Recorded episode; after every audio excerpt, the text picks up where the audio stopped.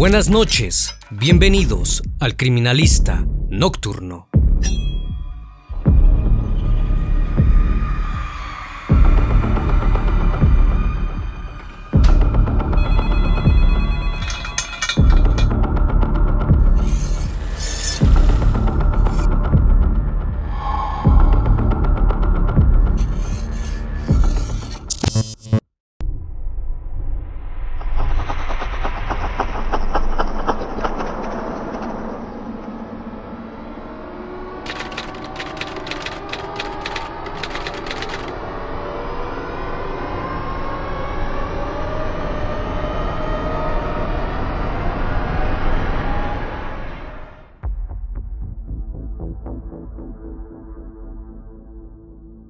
Sao Paulo es la ciudad más grande de Brasil. Dicha ciudad cuenta con un gran bosque natural, el cual fue convertido en lo que ahora se le conoce como el Parque del Estado. En los años 90, esta reserva natural fue parte de un sinfín de notas periodísticas, las cuales divulgaban la noticia de un ritual compulsivo por parte de un individuo.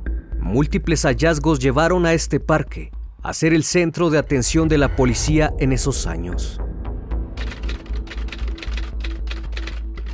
A mediados de 1998, algunas mujeres fueron encontradas en el Parque del Estado, ubicado en la región sur de Sao Paulo, luego de iniciar la investigación y en base a las denuncias de algunas sobrevivientes. El 15 de julio varias mujeres contaron su experiencia ante las autoridades. Todas ellas coincidían en la misma historia. Un sujeto se les acercaba afirmando ser un cazatalentos que buscaba modelos para poder realizar una sesión de fotos algunas de ellas lograron recordar el rostro del individuo. En base a eso se logró elaborar un retrato hablado del posible autor de los hechos. La difusión de este fue inmediata y pronto la policía apareció en los medios de comunicación y abarcó la primera plana de las revistas y periódicos más importantes de Brasil. Luego de la divulgación de dicha noticia, a los dos días, se recibió una llamada anónima, en donde les dieron información muy importante pues una mujer aseguró que cuatro días antes de publicarse la noticia, un sujeto la interceptó en el metro y le dijo que estaba en busca de una modelo para posar en unas fotos. Ella se negó, pero aquel hombre le dijo que lo pensara bien y le dejó su teléfono. Una vez que la joven les proporcionó el número, localizaron la ubicación y dieron con un establecimiento de mensajería. Cuando los agentes interrogaron al propietario, este afirmó que no había notado nada extraño en el lugar, solo que uno de sus empleados llevaba días sin aparecer y dejó de asistir al trabajo. Una vez dicho esto, el encargado proporcionó la información del empleado, así como una fotografía. Cuando la policía hizo la comparación, el retrato hablado coincidía con un sujeto apodado Chico Estrella. Pronto las investigaciones llevaron al nombre Francisco de Asís Pereira, de 31 años de edad, un mensajero en motocicleta que por las tardes solía patinar en el parque Ibirapuera, en Sao Paulo.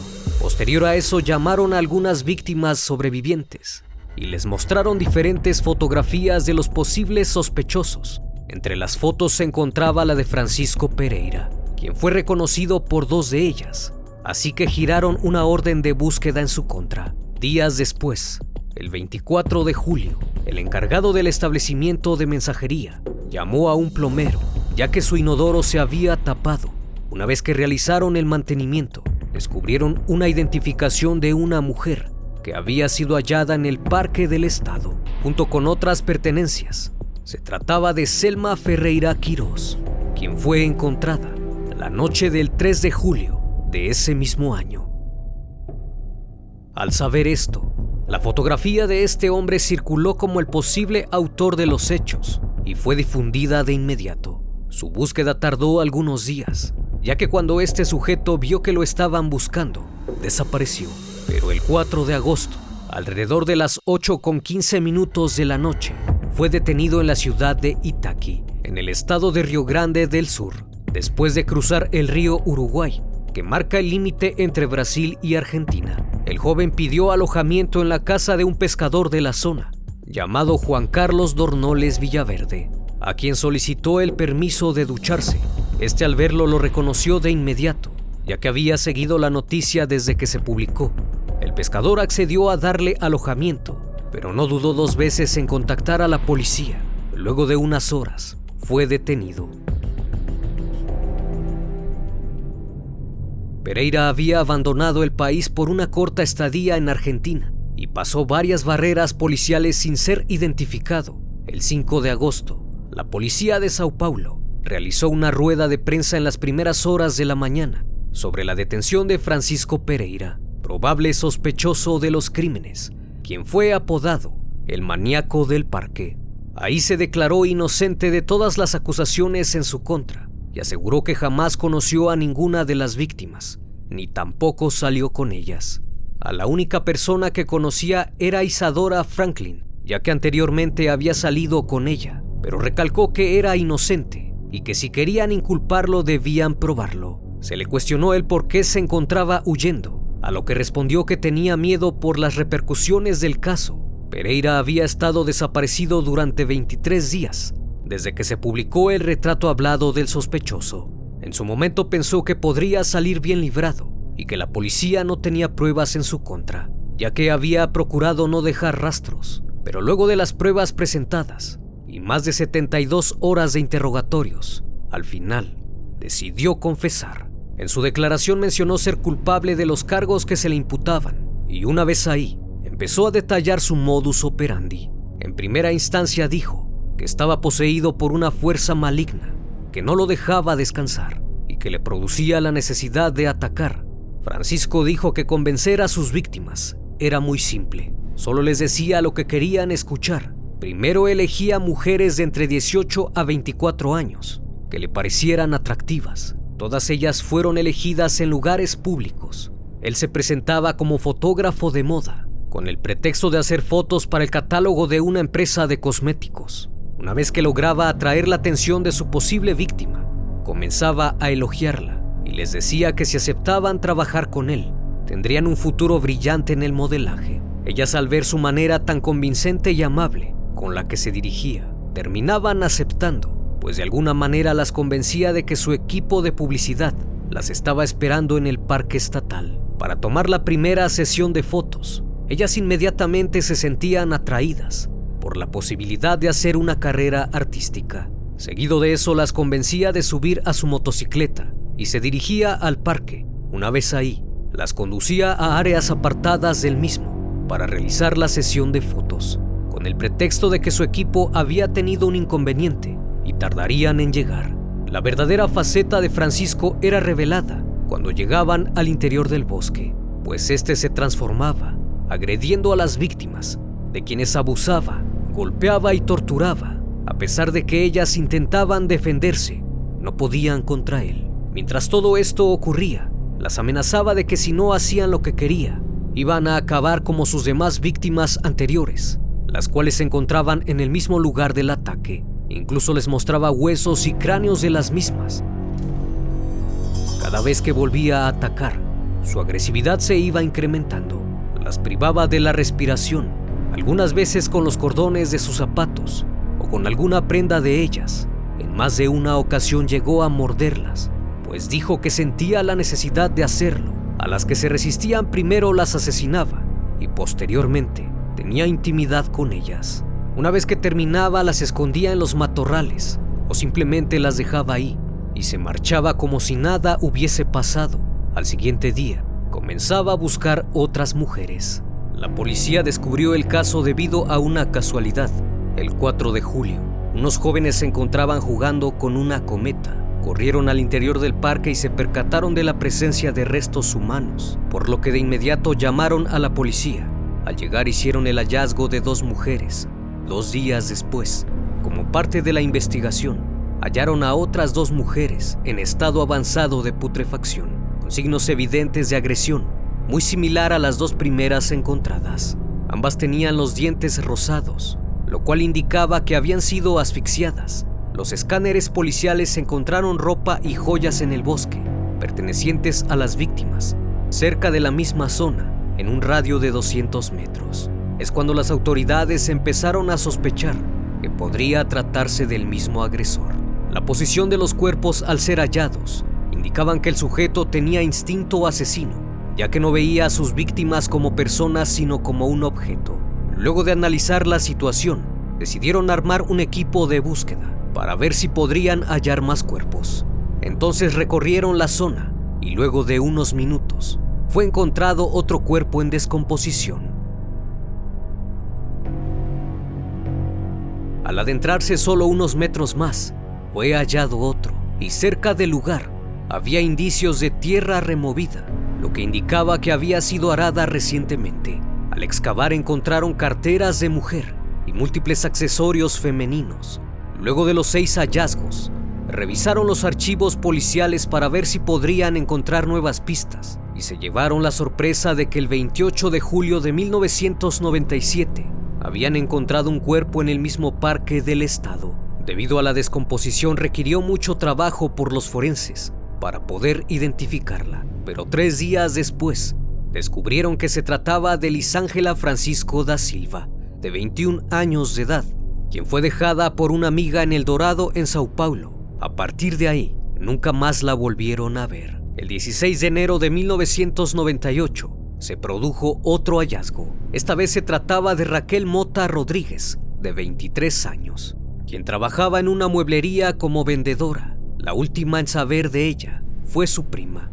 Ella aseguró que a eso de las 8 de la noche del 9 de enero, la llamó y le dijo que se encontraba en la estación Jabacuara con un joven que había conocido, el cual le había ofrecido la oportunidad de posar como modelo para unas fotos. Su prima le dijo que no aceptara. Sin embargo, desde ese día no regresó a casa. Los medios de comunicación divulgaron el caso de Raquel y se empezó a esparcir por todo Brasil, y muchos intuyeron que el responsable se trataba de un maníaco. La siguiente víctima fue la que ayudó con el procesamiento de este sujeto, ya que gracias a esta evidencia lo pudieron encarcelar. En esta ocasión se trataba de Selma Ferreira Quirós, de 18 años, cuyo cuerpo fue encontrado arrodillado, con el rostro al suelo. Criminalísticamente se le conoce como posición genopectoral. La mujer mostraba signos evidentes de agresiones y de asfixia, determinado por la coloración rosada de sus dientes y el surco en el cuello, Además presentaba dos indicios muy importantes.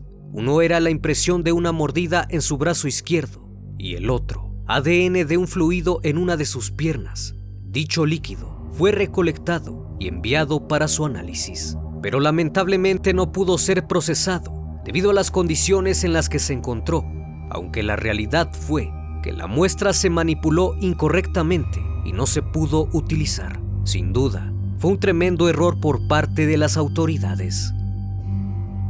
La tarde del 3 de julio, Selma se encontraba en el centro de Sao Paulo, realizando unos trámites relacionados con su renuncia en una red de farmacias. En el centro de Sao Paulo se había montado una gran pantalla para que la gente visualizara los partidos de la selección brasileña. Ella contactó a su familia y les dijo que no llegaría a tiempo a ver el partido con ellos, pero que se encontraba viéndolo desde las pantallas que pusieron en el centro. Ese día no regresó a casa y al día siguiente recibieron la llamada de un sujeto que les pedía mil reales para que les devolviera a la joven. Sin embargo, aquel hombre no volvió a llamar y Selma fue encontrada el día 4 de junio con otro cuerpo sin identificar.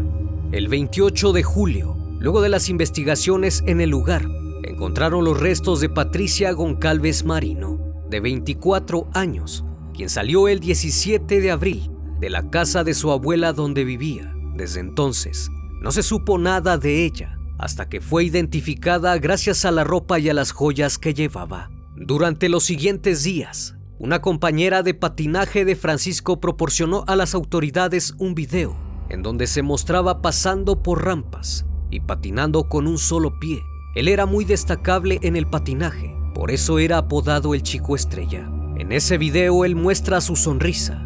Los peritos congelaron la imagen, misma que sirvió para cotejarla con la encontrada en el cuerpo de Selma, y que más tarde serviría como una de las principales evidencias al obtener la muestra del arco dentario del criminal y compararla con el indicio encontrado.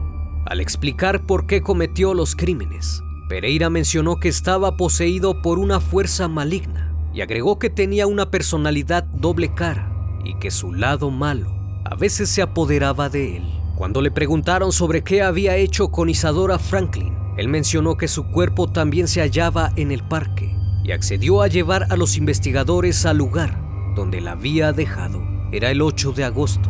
Al llegar se sorprendieron de la perfección con la que se movía en el bosque, pues parecía conocer muy bien el lugar, como si fuese un felino. Una vez que indicó dónde se encontraba, hizo una macabra confesión, pues afirmó que esa noche fue la mejor de su vida, tanto así que durante dos días seguidos siguió visitando el cuerpo solo para besarla y dejó de hacerlo luego de que la descomposición se hizo presente. Posterior a eso, tomó un litro de gasolina de la moto y prendió fuego para deshacerse de ella, ya que si la llegaban a encontrar de esa manera, no lo podían relacionar con ella. Pero eso no era todo, sino que ese mismo día llevó a los investigadores a otro lugar, en donde localizaron a Rosalinda Alves de 21 años, de quien no se conocía su paradero desde el 10 de febrero de ese año. Los abogados de Pereira decidieron argumentar locura, esperando una sentencia menor de 30 años de prisión,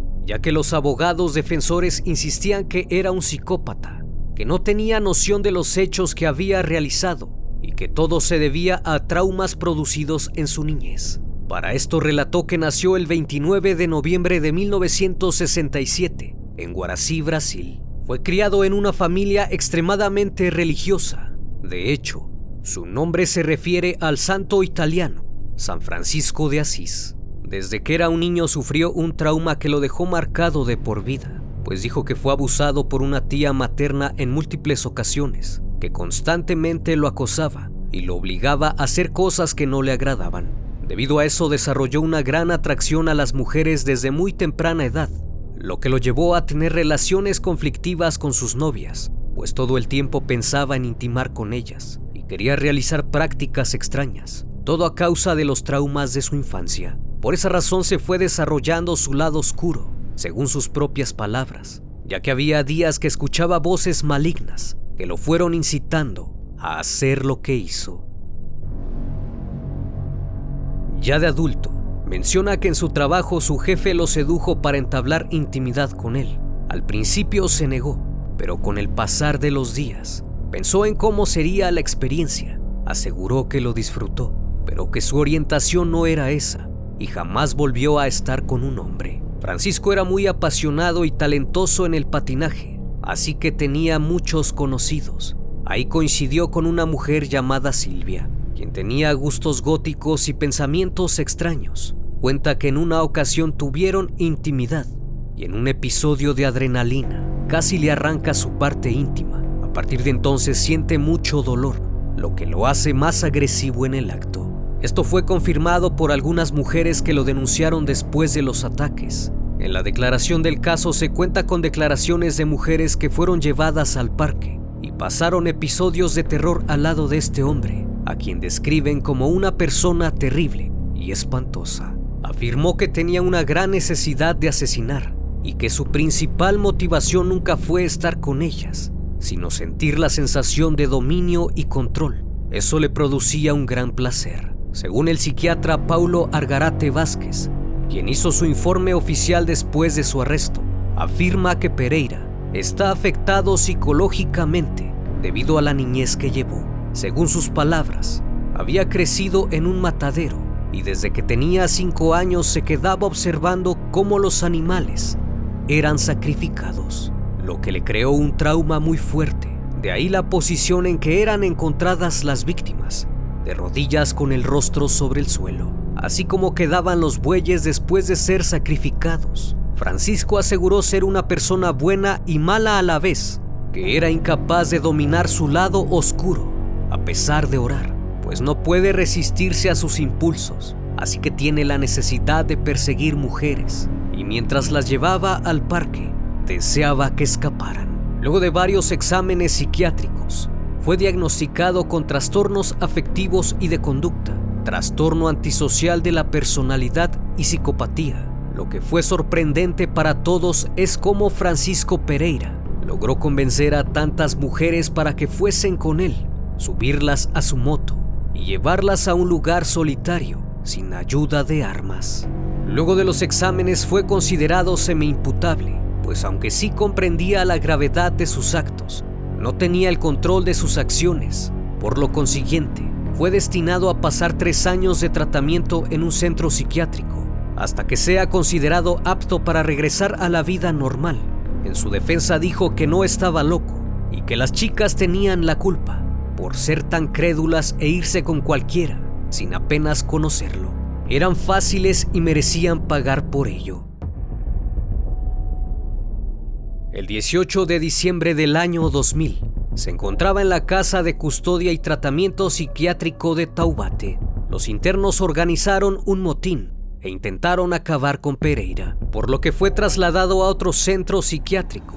Ya para el año 2001 y 2002, Francisco fue considerado imputable, debido a que luego de recibir tratamiento, no encontraron ningún problema con él, pues no tenía ninguna enfermedad mental que le impidiera ser responsable de sus actos. Incluso ese año 2002, se casó con una mujer que le mandó cartas durante un año. Luego de cuatro juicios emitidos ese mismo año, fue condenado a 121 años, 8 meses, 20 días de prisión por acabar con la vida de siete mujeres y atentar con la vida de otras nueve. Pero en el año 2018, el motoboy como fue apodado por algunos, luego de que 16 víctimas sobrevivientes lo acusaron como su agresor, acumuló una sentencia de 285 años, 11 meses y 10 días, pero debido a las leyes brasileñas, podría salir en el año 2028. Actualmente se dice ser evangélico y mantiene una relación con una mujer que vive fuera de la cárcel. De vez en cuando recibe cartas de féminas que afirman estar enamoradas de él. Este caso es y sigue siendo uno de los más recordados en todo Brasil, provocando el terror de muchas personas que temían acabar en manos del maníaco del parque. Una vez más agradezco su compañía y les hago la invitación a que se suscriban. Espero que sigan pasando un excelente día y estén de lo mejor. Esto es El Criminalista Nocturno. Hasta la próxima emisión.